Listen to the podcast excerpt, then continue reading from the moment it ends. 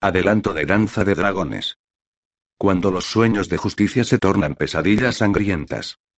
Daenerys decide interrumpir su periplo y establecerse en Meereen, con intención de reinar y evitar el rastro de dolor que ha dejado en conquistas anteriores. Pero no le resultará fácil, porque en vez de súbditos que reconozcan su justicia solo consigue granjearse enemigos. No teme tanto a los que conoce, aquellos que de noche atentan contra sus soldados y libertos, como a quien, según la profecía, la traicionará por amor. Dominio de Dragones reúne tres capítulos que formarán parte de Danza de Dragones, libro quinto de Canción de Hielo y Fuego. En este adelanto se nos presenta una Daenerys que madura como mujer y como reina. Como mujer, aprenderá el valor del honor y la traición. Como reina, la soledad del trono y el sabor de la sangre derramada a causa de su poder indómito. 1. Oyó al muerto que subía por las escaleras. Lo precedía el sonido lento y acompasado de las pisadas que resonaban entre las columnas violáceas del vestíbulo. Daenerys Targaryen lo aguardaba sentada en el banco de ébano que había designado como trono. Tenía los ojos cargados de sueño, y la melena de oro y plata, revuelta. No hace falta que veáis esto, Alteza dijo Ser Barris Selmy, Lord Comandante de la Guardia de la Reina. Ha muerto por mí. Dandy se apretó la piel de león contra el pecho. Debajo solo llevaba una túnica de lino blanco que le llegaba hasta medio muslo. Cuando Miss la despertó estaba soñando con una casa que tenía una puerta roja. No había tenido tiempo de vestirse. y le susurró Irri, no toquéis al muerto. Tocar a los muertos trae mala suerte. A no ser que los haya matado uno mismo. Hiki era de constitución más corpulenta que Irri. Tenía las caderas anchas y los pechos abundantes. Lo sabe todo el mundo. Lo sabe todo el mundo, corroboró Irri. Dani no les prestó atención. En cuestión de caballos, los Dothrakis no tenían rival, pero en otros temas podían llegar a ser completos idiotas. Además, no son más que unas niñas. Sus doncellas tenían su misma edad, en apariencia, mujeres adultas, con melena negra, piel cobriza y ojos rasgados, pero en el fondo no eran más que chiquillas. Caldrogo, que había sido su sol y estrellas, se las había regalado. La piel también era un regalo de Drogo, la cabeza y el cuero de un racar, el león blanco del mar Dothraki. Le quedaba demasiado grande y despedía olor a moho, pero la hacía sentir como si Drogo estuviera aún a su lado. Gusano Gris fue el primero en llegar por las escaleras, con una tea en la mano. Tres púas remataban su casco de bronce. Lo seguían cuatro inmaculados, que llevaban sobre los hombros al muerto. Los cascos de estos solo lucían una púa, y tenían los rostros tan inexpresivos que parecían también repujados en bronce. Depositaron el cadáver a sus pies. Ser Barristan retiró la mortaja ensangrentada. Gusano Gris bajó la tea para que lo pudiera ver. El rostro del muerto era suave y lampiño, aunque le habían rajado las mejillas casi de oreja a oreja. En vida había sido alto, con los ojos azules y la piel clara. Debía de proceder del iso de la antigua Volantis. Seguro que unos corsarios lo sacaron por la fuerza de algún barco y lo vendieron como esclavo en Astapor. Las heridas que tenía eran innumerables. Alteza empezó ser Barristán, en el callejón donde lo encontramos había una arpía dibujada en la pared de ladrillo con su sangre. Para entonces Daenerys ya conocía toda la historia. Los hijos de la arpía asesinaban de noche, y dejaban su marca junto a cada muerto, porque estaba solo este hombre, gusano gris. No tenía compañero, cuando los Inmaculados recorrían las calles de Meereen de noche iban siempre por parejas. Mi reina respondió el capitán, vuestro siervo escudo fornido no estaba de servicio anoche. Había ido a cierto lugar a beber y a buscar compañía. ¿Qué quiere decir eso de cierto lugar? Una casa de placer, Alteza. Bajo el casco de bronce rematado en punta, el rostro de gusano gris bien habría podido ser de piedra. Un burdel. La mitad de sus libertos procedía de Yunkai, donde los sabios amos eran famosos por el entrenamiento que proporcionaban a los esclavos de cama. El camino de los siete suspiros. Los burdeles habían brotado como hongos por todo Meeren. No saben hacer otra cosa. Tienen que sobrevivir.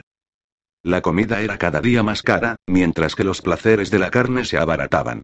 Sabía que en los barrios más pobres, entre las pirámides escalonadas de la nobleza esclavista de Meereen, había burdeles para satisfacer cualquier gusto erótico imaginable. Pero, ¿qué buscaba un eunuco en un burdel? Preguntó. Hasta aquellos que no tienen las partes del hombre pueden tener el corazón del hombre, Alteza respondió Gusano Gris. Uno ha averiguado que vuestro siervo escudo fornido tenía por costumbre pagar a las mujeres de los burdeles para que se tendieran a su lado y lo abrazaran. La sangre del dragón no llora. Escudo fornido dijo con los ojos secos. ¿Se llamaba así? Si a su Alteza le place. Es un buen nombre. Los bondadosos amos de Astapor no permitían que sus soldados esclavos tuvieran nada, ni siquiera nombres. Después de que los liberase, algunos inmaculados habían vuelto a adoptar el nombre que les pusieron al nacer, otros habían elegido uno nuevo, ¿se sabe cuántos hombres atacaron a escudo formido? Uno lo ignora. Muchos. Seis o más intervino Ser Barristan. Por el aspecto de las heridas, cayeron sobre él desde todos lados. Cuando lo encontraron no tenía la espada, solo la vaina. Puede que lograra herir a alguno de los atacantes. Danny rezó en silencio porque uno de ellos estuviera agonizando en aquel momento, sujetándose el vientre y retorciéndose de dolor. ¿Por qué le han cortado así las mejillas? Graciosa Majestad, dijo Gusano Gris, los asesinos le habían metido a vuestro siervo escudo fornido los genitales de una cabra en la garganta. Uno se los quitó antes de traerlo aquí. No podían hacerle tragar sus propios genitales. Los y se los cortaron de raíz. Los hijos son cada vez más osados. Señaló Dandy. Hasta aquel momento se habían limitado a atacar a libertos desarmados, emboscándolos en las calles desiertas o irrumpiendo en sus casas amparados por la noche para matarlos mientras dormían. Es el primer soldado al que asesinan. El primero, pero no el último, le advirtió Ser Barristan. Sigo en guerra, comprendió Danny, solo que ahora me enfrento a sombras. Había albergado la esperanza de descansar de tantas matanzas, de tener tiempo para la reconstrucción, para la curación. Se quitó la piel de león, se arrodilló junto al cadáver y le cerró los ojos sin hacer caso del gemido que se le escapó a Hiki. No olvidaremos a escudo fornido. Ordenad que lo laven y lo vistan para la batalla, y enterradlo con el casco, el escudo y las lanzas. Se hará como deseáis, Alteza dijo Gusano Gris. Dandy se levantó. Enviad a una docena de hombres al Templo de las Gracias y preguntadles a las Gracias Azules si alguien ha ido a pedir que le curasen una herida de espada. Haced que corra la voz de que pagaré mucho oro por la espada de escudo fornido. Interrogad también a los carniceros y a los pastores. Averiguad si alguien se ha dedicado últimamente a capar cabras. Si tenían suerte, algún cabrero asustado confesaría. De ahora en adelante no quiero que ninguno de mis hombres vaya solo después del anochecer, tanto si está de servicio como si no. Unos obedecerán. Dandy se echó el pelo hacia atrás. Dad con esos cobardes. Hacedlo por mí. Ordenó con tono fiero. Dad con ellos para que les demuestre a los hijos de la arpía lo que significa despertar al dragón. Gusano Gris se inclinó para despedirse. Los Inmaculados volvieron a cubrir el cadáver con la mortaja, lo alzaron sobre sus hombros y lo sacaron de la estancia. Ser Barristan Selmy se quedó atrás. Tenía el pelo blanco, y arrugas profundas en las comisuras de los ojos color azul claro, pero mantenía la espalda erguida, y los años no le habían arrebatado la habilidad con las armas. Alteza dijo, mucho me temo que vuestros eunucos no están a la altura de las tareas que les encomendáis. Dandy se sentó en el banco y volvió a cubrirse los hombros con la piel de león. Los Inmaculados son mis guerreros más feroces. Si a vuestra Alteza no le importa que se lo diga, son soldados, no guerreros. Los hicieron para el campo de batalla, para resistir hombro con hombro tras los escudos, con las lanzas apuntando hacia adelante. El entrenamiento los enseña a obedecer a la perfección, sin temer, sin pensar, sin dudar, no a desentrañar secretos ni a hacer preguntas. ¿Serían más adecuados los caballeros? Selmy estaba entrenando caballeros para que la sirvieran. Enseñaba a los hijos de los esclavos a luchar con la lanza y la espada al estilo de Poniente, pero ¿de qué servían las lanzas contra unos cobardes que se refugiaban entre las sombras para asesinar? Para esto no reconoció el anciano. Además, Su Alteza no tiene más caballeros que yo. Los muchachos tardarán años en estar preparados. ¿Y a quién voy a utilizar si no es a los Inmaculados? Los Dotrakis lo harían aún peor. Su calasar era reducido, lo componían sobre todo chiquillos y ancianos. Y los Dotrakis luchaban a caballo.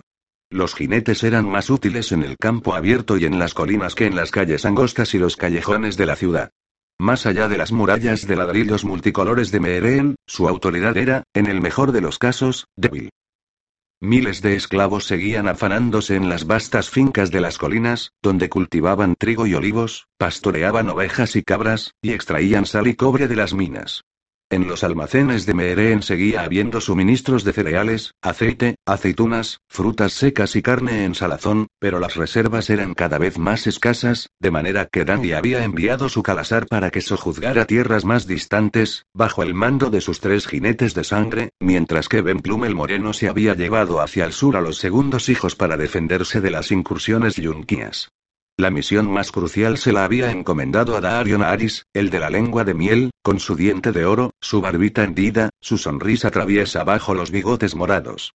Más allá de las colinas orientales había una cadena de montañas de arenisca de cumbres redondeadas.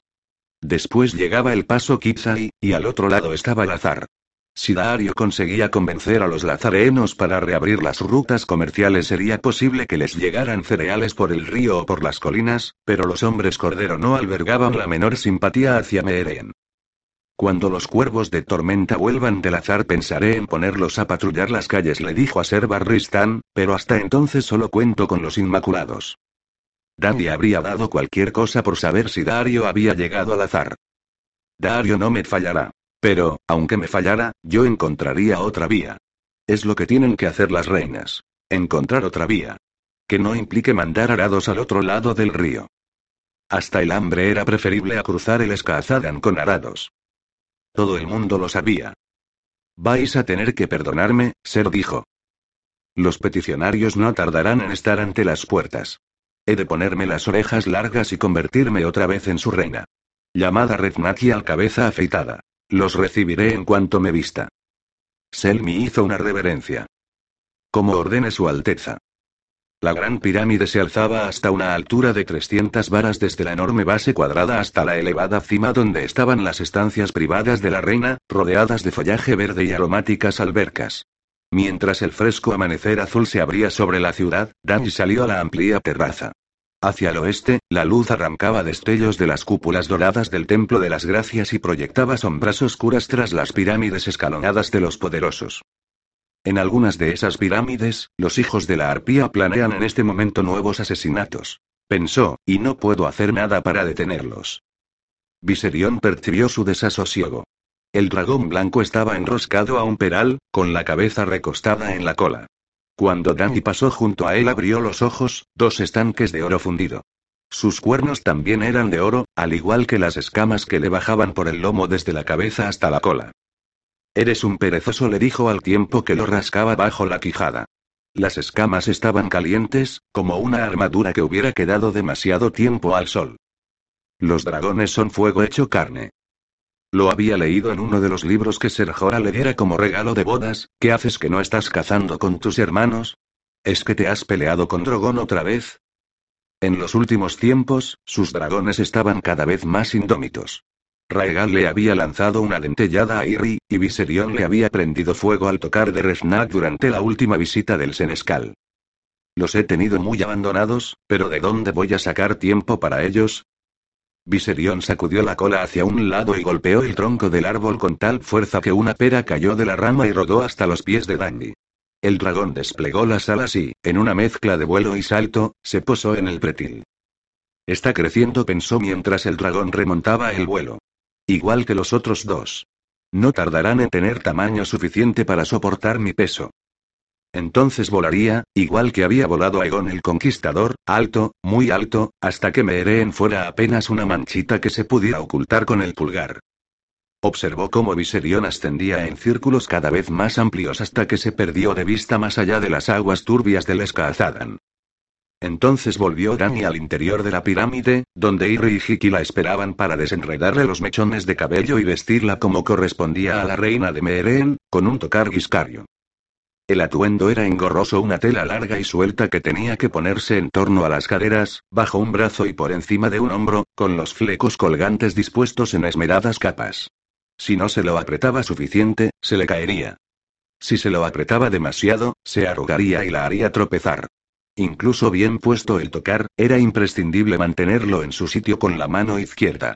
Caminar con un tocar obligaba a dar pasos cortos y remilgados, con un equilibrio exquisito, para no enredarse los pies con los pesados flecos. No era atuendo para nadie que tuviera que trabajar. El tocar era la vestimenta de los amos, señal de poder y riqueza. Cuando se apoderó de Meren, Dani quiso prohibir el tocar, pero el consejo la disuadió. La madre de dragones tiene que vestir el tocar o se granjeará el odio eterno de sus súbditos. Le advirtió la gracia verde, Galatza Galaré.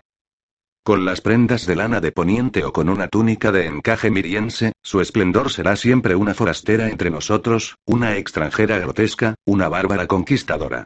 La reina de Meeren tiene que ser una dama del antiguo Guis. Ben Plum el Moreno, el capitán de los segundos hijos, lo había expresado de manera más sucinta. Para ser el rey de los conejos hay que ponerse unas orejas largas.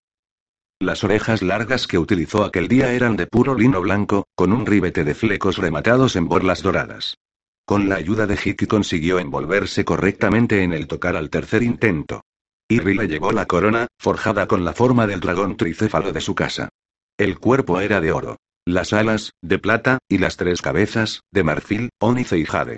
Antes de que terminara la jornada, su peso haría que Dani sintiera el cuello y los hombros rígidos y doloridos. La corona no debe ser cómoda, había dicho uno de sus antepasados. Un Aegon, seguro, pero ¿cuál? Cinco Aegons habían gobernado los siete reinos de Poniente, y habría habido un sexto si los perros del usurpador no hubieran asesinado al hijo de su hermano cuando no era más que un niño de pecho. Si hubiera vivido, tal vez me habría casado con él. La edad de Aegon se aproximaba a la mía más que la de Viserys. La madre de Danny apenas si la había concebido cuando Aegon y su hermana fueron asesinados. El padre de ambos había muerto antes, a manos del usurpador, en el tridente. Su otro hermano, Viserys, había muerto entre aullidos en Dothraki, con una corona de oro fundido en la cabeza. Y si lo permito, también me matarán a mí. Los cuchillos que acabaron con mi escudo fornido me estaban buscando. No había olvidado a los niños esclavos que los grandes amos habían clavado a lo largo del camino de Yunkai. Los había contado 163, un niño cada milla, clavados a los mojones con un brazo extendido para señalarle el camino. Tras la caída de Meeren, Danny había empalado al mismo número de grandes amos. Enjambres de moscas los acosaron durante la lenta agonía, y el hedor tardó mucho en desaparecer de la plaza. Pero, en ciertas ocasiones, tenía la sensación de que no había ido tan lejos como debería. El Meereno era un pueblo artero y testarudo, que se resistía a su voluntad a cada paso. Habían liberado a los esclavos, sí, pero solo para volver a contratarlos como siervos con salarios tan escasos que la mayor parte de ellos no se podían pagar ni la comida. Los libertos que eran demasiado viejos o demasiado jóvenes para resultar útiles habían quedado en las calles, al igual que los enfermos y los tullidos. Y, aún así, los grandes amos se reunían en las cimas de sus pirámides para quejarse porque la reina dragón había llenado las calles de su noble ciudad de sucias hordas de mendigos, ladrones y prostitutas. Para reinar en Meereen tengo que ganarme a los meereenos, por mucho que los desprecie. Ya estoy preparada, le dijo a Irri. Reznak y Skaaz aguardaban ante las escaleras de mármol. Oh, gran reina, declamó Reznak Morreznak, hoy estáis tan radiante que me da miedo miraros. El senescal vestía un tocar de seda marrón con flecos dorados. Era un hombre menudo, pringoso, que olía como si se bañara en perfume y hablaba un dialecto burdo del Alto Valirio, muy corrompido y maltratado por el ronco gruñido Giscari. Sois muy amable, respondió Dan en una versión más depurada del mismo idioma. Mi reina gruñó Skaaz Mokandak, el de la cabeza afeitada. El cabello Giscari era espeso y fuerte. Durante mucho tiempo, la moda había impuesto que los hombres de las ciudades esclavistas se lo peinaran en forma de cuernos, de púas o de alas. Al rasurarse, Skaaz había dejado atrás al antiguo Meereen para aceptar el nuevo. Los otros Kandak hicieron lo mismo tras las huellas de su ejemplo. Otros los imitaron, aunque Dani no habría sabido decir si fue por miedo, por moda o por ambición. Los llamaban cabezas afeitadas. Escaaz era el cabeza afeitada y, para los hijos de la arpía y los de su calaña, era también el peor de los traidores. Nos hemos enterado de lo del eunuco. Se llamaba escudo fornido. Si no se castiga a los asesinos, habrá muchos más crímenes. Hasta con la cabeza rasurada, el rostro de Escaaz era repulsivo ceño protuberante. Ojos diminutos con gruesas ojeras. Nariz grande llena de puntos negros. Piel grasienta, más amarilla aún que la ambarina habitual en los Giscari era un rostro burdo, brutal, airado. La única esperanza que le cabía a Adam era que fuera, además, un rostro sincero. ¿Cómo puedo castigarlos si no sé quiénes son? Le replicó. Decidme eso, bravo Escaaz. Enemigos no os faltan, Alteza. Desde vuestra terraza se ven sus pirámides. Zac, Azkar, Gacen, Merrek, Lorak, todas las antiguas familias de esclavistas. La familia Pal es la peor. Ahora es una casa de mujeres, de mujeres viejas que quieren sangre. Las mujeres no olvidan. Las mujeres no perdonan. No pensó Dani, y los perros del usurpador lo descubrirán cuando vuelva al poniente. Pero era verdad que la sangre se interponía entre ella y la casa de Pal. Oznak Zopal había sido el héroe de Meeren hasta que Beluas el Fuerte lo mató. Su padre, comandante de la guardia de la ciudad, había muerto defendiendo las puertas cuando la polla de Joso las hizo astillas. Su tío había sido uno de los 163 de la plaza. ¿Cuánto oro hemos ofrecido por cualquier información sobre los hijos de la arpía? Preguntó a Reznak. Cien honores, si a su esplendor le parece bien. Mil honores me parecería mejor. Encargaos. Vuestra Alteza no me ha pedido consejo. Intervino Escaaz, el cabeza afeitada, pero en mi opinión la sangre se paga con sangre. Elegid a un hombre de cada una de las familias que he nombrado y matadlo. La próxima vez que asesinen a uno de los vuestros, elegid a dos de cada casa importante y matadlos. No habrá un tercer crimen. Reznak dejó escapar un gemido de horror. No o no, bondadosa reina, tamaña crueldad desencadenaría la ira de los dioses. Daremos con los asesinos, os lo prometo, y entonces veréis cómo son gentuza de baja ralea, seguro. El senescal era tan calvo como Escaaz, pero en su caso los culpables eran los dioses. Si un solo cabello tuviera la insolencia de aparecer, se encontraría a mi barbero con la navaja lista, le había dicho cuando lo eligió. En algunas ocasiones, Dandy se preguntaba si no sería mejor utilizar aquella navaja contra la garganta de Redknack. Le resultaba útil, pero no le gustaba en absoluto, y desde luego, no confiaba en él. No había olvidado a la Maeji Mirri Magdur, que le había pagado su bondad asesinando a su sol y estrellas y a su hijo Nonato. Los Eternos le habían dicho que sufriría tres traiciones. La de la Maegia había sido la primera. La de Ser Jora, la segunda. ¿Quién será el tercero? Reznak, el cabeza afeitada, Dario. O tal vez alguien de quien jamás sospecharía. Ser Barristan, gusano gris, Missandei. Skaaz le dijo al cabeza afeitada, os agradezco vuestro consejo. Reznak, a ver qué conseguimos con mil honores. Daenerys se sujetó el tocar, pasó ante ellos e inició el descenso por la amplia escalera de mármol. Solo podía dar pasitos menudos. De lo contrario se enredaría con los flecos y caería rodando hasta el patio. Missandei era la encargada de anunciarla. La pequeña escriba tenía una voz dulce, potente. De rodillas todos para recibir a Daenerys de la tormenta, la que no arde, reina de Meeren, reina de los ándalos y los Roinar y los primeros hombres, Calees y del gran mar de hierba, rompedora de cadenas y madre de dragones. Declamó mientras Dandy descendía poco a poco. La sala estaba abarrotada. Los Inmaculados estaban firmes, con la espalda contra las columnas, escudos y lanzas en ristre, las púas de los cascos hacia arriba como una hilera de cuchillos. Los merenos se habían agrupado bajo las cristaleras del lado este, una mezcolanza de cabezas rasuradas y peinados en forma de cuernos, manos o espirales. Los libertos de Dandy estaban bien lejos de sus antiguos amos. Mientras no se mezclen, Meeren no conocerá la paz. Levantaros. Dandy se acomodó en su banco. En la sala, todos se incorporaron. Mira, al menos una cosa que hacen igual. Reznag Morreznag tenía una lista. La tradición exigía que la reina empezara con el enviado hasta por un antiguo esclavo que se hacía llamar Lord Gael, aunque nadie sabía de qué era señor. Lord Gael tenía los dientes negros y cariados, y el rostro amarillento y afilado de una comadreja. También tenía un regalo. Para ella. Cleón el Grande envía estas zapatillas como prueba de su amor hacia Daenerys de la Tormenta, la madre de dragones anunció. Irri tomó las zapatillas y se las puso a Dandy. Eran de cuero laminado en oro, con adornos de perlas verdes de agua dulce. ¿Acaso cree el rey carnicero que conseguirá mi mano a cambio de un par de zapatillas? Qué generoso es el rey Cleón, dijo. Dadle las gracias por tan hermoso regalo. Hermoso, pero de la talla de una niña. Dandy tenía los pies pequeños, y aún así, las zapatillas le apretaban los dedos. Cleón el Grande estará satisfecho de que os hayan gustado, dijo Lord Gael. Su magnificencia me ordena deciros que está preparado para defender a la madre de dragones de todos sus enemigos.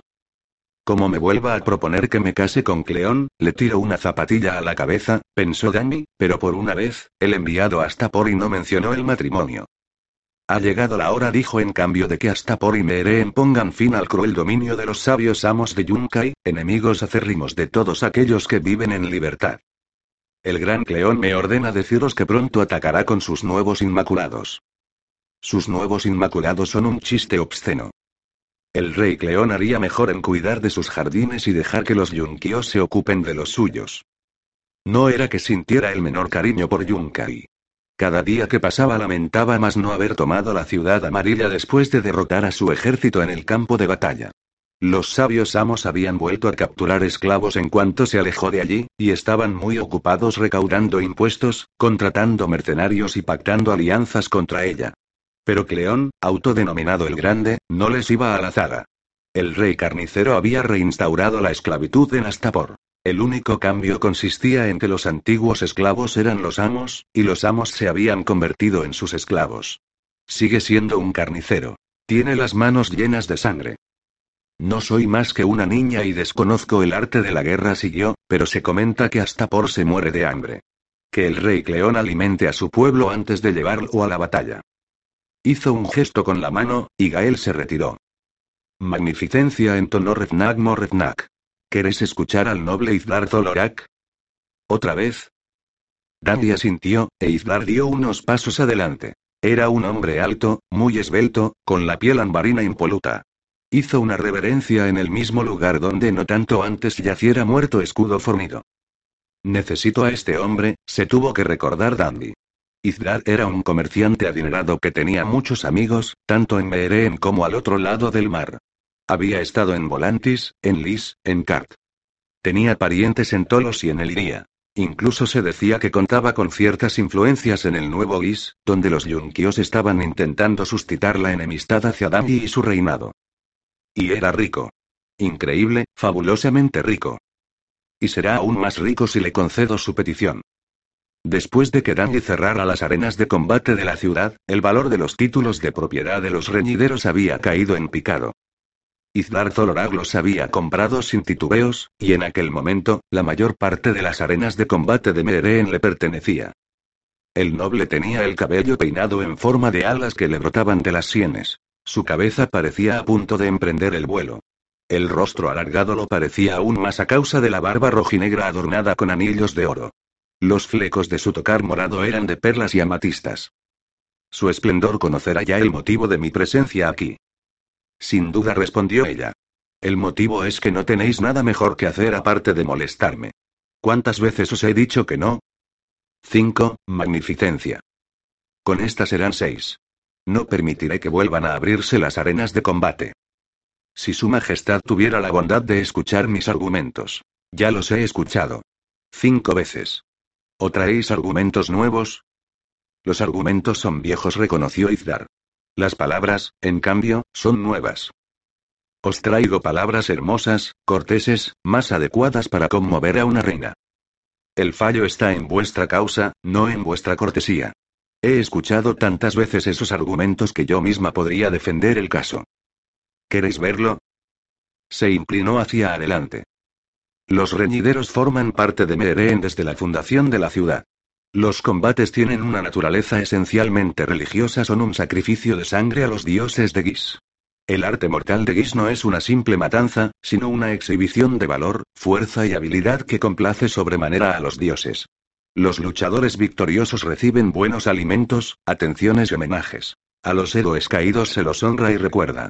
Si permitiera la reapertura de las arenas de combate, le demostraría al pueblo de Meereen que respeto sus costumbres y tradiciones.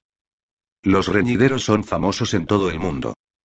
Atraen comercio a Meereen y sirven para llenar las arcas de la ciudad con moneda procedente de los lugares más distantes de la tierra.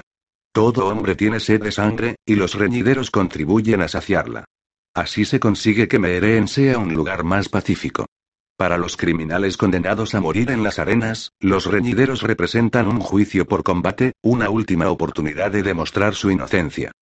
Dandy se echó el pelo hacia atrás. Ya está, ¿qué tal lo he hecho? Su esplendor ha presentado el caso mucho mejor de lo que yo mismo lo habría hecho. Salta a la vista que sois tan elocuente como hermosa. Me habéis convencido. Danny no pudo por menos que reírse. Excelente, pero a mí no. Magnificencia le susurró al oído Rednak Morrednak, permitidme que os recuerde que, según la costumbre, a la ciudad le corresponde una décima parte de todos los beneficios que se generen en las arenas de combate, tras descontar los gastos. Es un impuesto. Se le podrían dar muchos usos nobles a ese dinero. Es posible, reconoció, aunque si decidiéramos reabrir los reñideros deberíamos cobrar el diezmo antes de descontar gastos. No soy más que una niña y desconozco el arte del comercio, pero he tratado con Illyrio Mopatis y Sharueso Andaxos lo suficiente para saber al menos eso. De todos modos, no importa. Izdar, si dominarais los ejércitos de igual que los argumentos podríais conquistar el mundo, pero la respuesta sigue siendo no. Por sexta vez. El hombre hizo una reverencia tan pronunciada como la primera. Las perlas y las amatistas tintinearon suavemente contra el suelo de mármol. Izdar Zolorak era, también, muy flexible. La reina ha hablado. Si no fuera por ese peinado tan estúpido sería atractivo. Reznak y la Gracia Verde habían estado insistiendo a Dani para que tomara como esposo a un noble meereno, cosa que la reconciliaría con la ciudad. Si al final se veía obligada a transigir, valdría la pena tener en cuenta a Izdar Zolorak. Mucho mejor que Skaaz. El cabeza afeitada le había ofrecido repudiar a su esposa para casarse con ella, pero la sola idea le provocaba escalofríos. Al menos Islar sabía sonreír, pero cuando Dandy trató de imaginarse cómo sería compartir con él la cama, estuvo a punto de soltar una carcajada. Magnificencia dijo Reznat tras consultar su lista, el noble Grazdan Zogalaré quiere dirigirse a vos. ¿Deseáis escucharlo? Será un placer, dijo Dandy mientras contemplaba el brillo del oro y el lustre de las perlas verdes de las zapatillas de Cleón y hacía lo posible por no pensar en cómo le apretaban los dedos. Ya le habían advertido que Grazdan era primo de la Gracia Verde, cuyo apoyo le estaba resultando de gran valor. La sacerdotisa era la voz de la paz, la aceptación y la obediencia a la autoridad legal. Quiera lo que quiera su primo, lo escucharé con respeto. Resultó que lo que quería era oro. Dandy se había negado a compensar a ninguno de los grandes amos por el precio de los esclavos que había liberado, pero los meerenos no dejaban de idear maneras de sacarle dinero. El noble Grazdan pertenecía a aquella categoría. Según le explicó, en otros tiempos había sido dueño de una esclava que era una tejedora maravillosa. Los productos de su telar se valoraban enormemente, y no solo en Meereen, sino también en el Nuevo Guis, en Astapor y en Kart. Cuando la mujer envejeció, Grazdan compró media docena de chicas y le ordenó a la anciana que las instruyera en los secretos de su arte. La anciana ya había muerto, y las jóvenes, una vez libres, habían abierto un taller junto al puerto, donde vendían sus tejidos. Grazdan Zogalaré quería que se le concediera un porcentaje de sus beneficios. Si tienen esa habilidad es gracias a mí, recalcó. Yo la saqué del mercado de esclavos y la senté ante el telar. Danny lo escuchó en silencio, con el rostro impenetrable. ¿Cómo se llamaba la anciana tejedora? Le preguntó cuando hubo terminado. ¿La esclava? Grazdan cambió el peso de una pierna a la otra, con el ceño fruncido. Creo que era Elza, me parece. O ella. Murió hace ya seis años. He tenido muchos esclavos, Alteza. Pongamos que se llamaba Elza. Danny alzó una mano. Este es nuestro veredicto, las chicas no tienen que daros nada. Fue Elza la que las enseñó a tejer, no vos. En cambio, vos les entregaréis a las chicas un telar nuevo, el mejor que se pueda comprar. Eso por haber olvidado el nombre de la anciana. Podéis retiraros. Reznak habría llamado a continuación a otro tocar, pero Dani ordenó que en su lugar llamara a uno de los libertos. A partir de aquel momento fue alternando entre antiguos amos y antiguos esclavos. La mayor parte de los asuntos que le planteaban tenían que ver con compensaciones e indemnizaciones. Tras la caída de Meereen, el saqueo había sido salvaje. Las pirámides escalonadas de los poderosos se habían librado de lo peor, pero en las zonas más humildes de la ciudad hubo una auténtica orgía de pillaje y asesinatos cuando los esclavos de la ciudad se alzaron y las hordas hambrientas que la habían seguido desde Yunca y hasta por entraron como una avalancha por las puertas derribadas. Al final, sus inmaculados habían restablecido el orden, pero el saqueo había dejado a su paso todo un rastro de problemas, y nadie sabía a ciencia cierta qué leyes seguían en vigor. Por tanto, iban a ver a la reina. se presentó ante ella una mujer adinerada cuyo esposo e hijos habían muerto defendiendo las murallas de la ciudad. Durante el saqueo, impulsada por el miedo, huyó al hogar de su hermano. Al regresar se encontró con que habían convertido su casa en un burdel, y las prostitutas se engalanaban con sus joyas y sus vestidos. Quería recuperar la casa y las joyas. Los vestidos se los pueden quedar, concedió. Dani ordenó que le devolvieran las joyas, pero dictaminó que al huir había abandonado la casa y ya no tenía derecho a ella. Un antiguo esclavo se presentó para acusar a cierto hombre de la familia Zack. Se había casado hacía poco con una liberta que, antes de la caída de la ciudad, sirvió al noble para calentarle la cama. El noble la había desvirgado, la había utilizado a su gusto y la había dejado embarazada. Su nuevo marido quería que se castrara al noble por el delito de violación, y también una bolsa de oro como pago por criar al bastardo del noble como si fuera su propio hijo. Danny le concedió el oro, pero no la castración. Cuando se acostó con ella, vuestra esposa era de su propiedad. Podía hacer lo que quisiera. Según la ley, no hubo ninguna violación. Le resultó obvio que la decisión no lo dejaba satisfecho, pero si castraba a todos los hombres que alguna vez se habían acostado con una esclava, no tardaría en reinar sobre una ciudad de eunucos. A continuación se adelantó un muchachito más joven que Danny, flaco y lleno de cicatrices, que vestía un tocar raído con flecos plateados que arrastraban por el suelo. Se le quebró la voz al contar cómo dos esclavos de la casa de su padre se habían revelado la noche en que cayó la puerta. Uno asesinó a su padre, y el otro, a su hermano mayor. Ambos violaron a su madre antes de matarla también.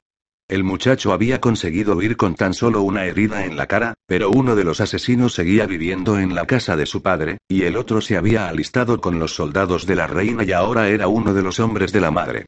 Quería que los ahorcaran a los dos. Reino en una ciudad edificada sobre polvo y muerte. Danny no tuvo más remedio que negarse. Había decretado un indulto general para todos los delitos cometidos durante el saqueo, y desde luego, no iba a castigar a un esclavo por alzarse contra sus amos. Cuando se lo dijo, el muchacho se abalanzó hacia ella, pero se le enredaron los pies con el tocar y cayó de bruces sobre el suelo de mármol. Beloas el fuerte se echó sobre él. El corpulento eunuco moreno lo levantó en vilo con una sola mano y lo sacudió como haría un mastín con una rata. Ya basta, Beloas ordenó Dandy. Soltadlo. Se volvió hacia el chico. Conserva ese tocar como un tesoro, porque te ha salvado la vida. Si me hubieras puesto una mano encima, la habrías perdido. No eres más que un niño, así que olvidaré lo que ha sucedido hoy aquí. Te recomiendo que hagas lo mismo. Pero al salir, el chico miró hacia atrás. La arpía tiene otro hijo, pensó Dani al verle los ojos. Y así fue transcurriendo el día, a ratos tedioso y a ratos aterrador. Al mediodía, Daenerys sentía ya el peso de la corona en la cabeza, y la dureza del banco, bajo ella. Había tanta gente esperando sus veredictos que no hizo una pausa para comer, sino que envió a Hiki a la cocina para que le llevara una bandeja con pan, aceitunas, higos y queso. Fue comiendo a mordisquitos mientras escuchaba, y a ratos bebía de una copa de vino aguado. Los higos eran buenos, y las aceitunas, aún mejores, pero el vino le dejaba en la boca un regusto ácido y metálico. Las upas pequeñas y amarillas de aquella zona producían una cosecha de escasa calidad. No tendremos comercio de vino, comprendió Dani al beberlo. Además, los grandes amos habían quemado los mejores viñedos junto con los olivos. Por la tarde se presentó un escultor que le propuso sustituir la cabeza de la gran arpía de bronce de la Plaza de la Purificación por otra imagen de Dandy. Ella rechazó la sugerencia con tanta cortesía como pudo, aunque tuvo que disimular un escalofrío.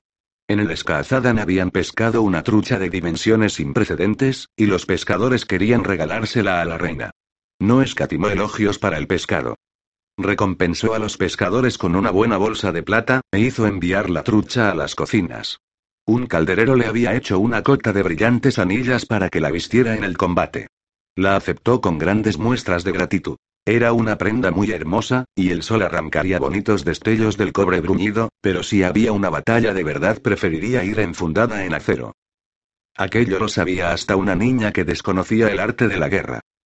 Las zapatillas que le había regalado el rey carnicero le resultaban ya incómodas hasta extremos insoportables. Dandy se las quitó y se sentó sobre un pie mientras mecía el otro. No era una pose nada regia, pero estaba harta de ser regia. La corona le había provocado dolor de cabeza, y se le habían entumecido las nalgas. Ser Barristan comentó, ya sé qué cualidad debe tener todo rey. Valor, Alteza. No bromeó ella, un culo de acero. Lo único que hago es pasarme el día sentada. Su Alteza carga con demasiadas obligaciones. Tendríais que permitir que vuestros consejeros os sustituyeran en estos asuntos. Consejeros me sobran.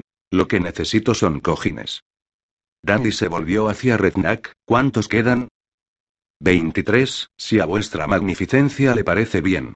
Con otras tantas reclamaciones. El senescal consultó unos cuantos documentos. Un ternero y tres cabras. Sin duda, el resto serán ovejas o corderos. 23 suspiró Dandy. Desde que empezamos a pagar a los pastores por los animales que perdían, mis dragones han desarrollado un apetito increíble. ¿Han aportado pruebas? Algunos traen huesos quemados. Los hombres encienden hogueras. Los hombres asan corderos. Unos huesos quemados no demuestran nada. Ben el Moreno dice que en las colinas cercanas hay lobos de pelo rojo, y también chacales y perros salvajes. ¿Es que vamos a tener que pagar con plata todos los corderos que se descarríen entre Yunca y el Escazadan? No, magnificencia. Reznak hizo una reverencia, les ordeno a estos granujas que se marchen, o preferís que los haga azotar, Daenerys cambió de postura en el banco. El ébano parecía cada vez más duro. Nadie debe tener miedo de acudir a mi presencia. Pagarles. Sin duda, algunas de las reclamaciones serían falsas, pero en su mayor parte eran genuinas. Sus dragones habían crecido demasiado para conformarse con ratas, gatos y perros, como hacían antes. Cuanto más coman, más grandes se harán, le había advertido Ser Barristan, y cuanto más grandes sean, más comerán. Drogon, sobre todo, se alejaba mucho para cazar, y devoraba un cordero cada día. Pagadles lo que costaran los animales, le dijo a Reznak, pero de ahora en adelante, los que tengan alguna reclamación tendrán que presentarse en el Templo de las Gracias y hacer un juramento sagrado ante los dioses de Gis. Así se hará. Reznak se volvió hacia los demandantes. Su magnificencia la reina ha accedido a compensaros a todos por los animales que habéis perdido, les dijo en el idioma guiscario. Presentaos mañana ante mis factores y se os pagará en monedas o en especie, como elijáis. Un silencio osco recibió el anuncio. Deberían estar más contentos, pensó Danny, molesta. Tienen lo que habían venido a buscar. ¿Es que no hay manera de satisfacer a esta gente? Un hombre se quedó donde estaba mientras los demás iban saliendo. Era achaparrado, con el rostro curtido por la intemperie y ropas pobres, andrajosas. Llevaba el hirsuto pelo rojinegro cortado como un casco sobre las orejas, y en una mano tenía una saca de tela. Permaneció con la cabeza gacha y los ojos clavados en el suelo de mármol, como si hubiera olvidado dónde se encontraba. ¿Y este qué querrá? se preguntó Danny con el ceño fruncido. Arrodillaos todos ante Daenerys de la tormenta, la que no arde, reina de Meeren, reina de los ándalos, los Roinar y los primeros hombres, y del gran mar de hierba, rompedora de cadenas y madre de dragones. Declamó Missandei con su voz aguda, dulce. Dandy se levantó, y se le empezó a resbalar el tocar. Lo atrapó rápidamente y volvió a ponérselo en su sitio. Vos, el del saco llamó, ¿queríais audiencia? Podéis acercaros. El hombre alzó la cabeza. Tenía los ojos enrojecidos como heridas abiertas. Dan vio por el rabillo del ojo cómo Ser Barristan se acercaba más a ella, una sombra blanca siempre a su lado. El hombre se acercó arrastrando los pies, un paso, luego otro, con la saca aferrada. ¿Estará borracho o enfermo? se preguntó. Tenía tierra bajo las uñas amarillentas y agrietadas. ¿Qué sucede? Preguntó imperiosa, ¿queréis exponernos algún agravio, alguna petición? ¿Qué deseáis? El hombre se lamió nervioso los labios agrietados. He traído. ¿Huesos? Le interrumpió con impaciencia. ¿Huesos quemados?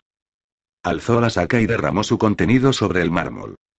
Eran huesos, sí, huesos rotos y ennegrecidos. Los más largos estaban abiertos. Les habían sacado la médula. Fue el negro, dijo el hombre en un gruñido discario. La sombra alada. Bajó del cielo y. y. no. Dandy se estremeció. No, no, oh, no. ¿Acaso estáis sordo? Espetó Reznak Morreznak al hombre, ¿es que no me habéis oído? Id mañana a ver a mis factores y os pagarán la oveja. Reznak intervino Ser Barristan con voz tranquila, contened la lengua y abrid los ojos. No son huesos de oveja. No pensó Dandy. Esos huesos son de un niño.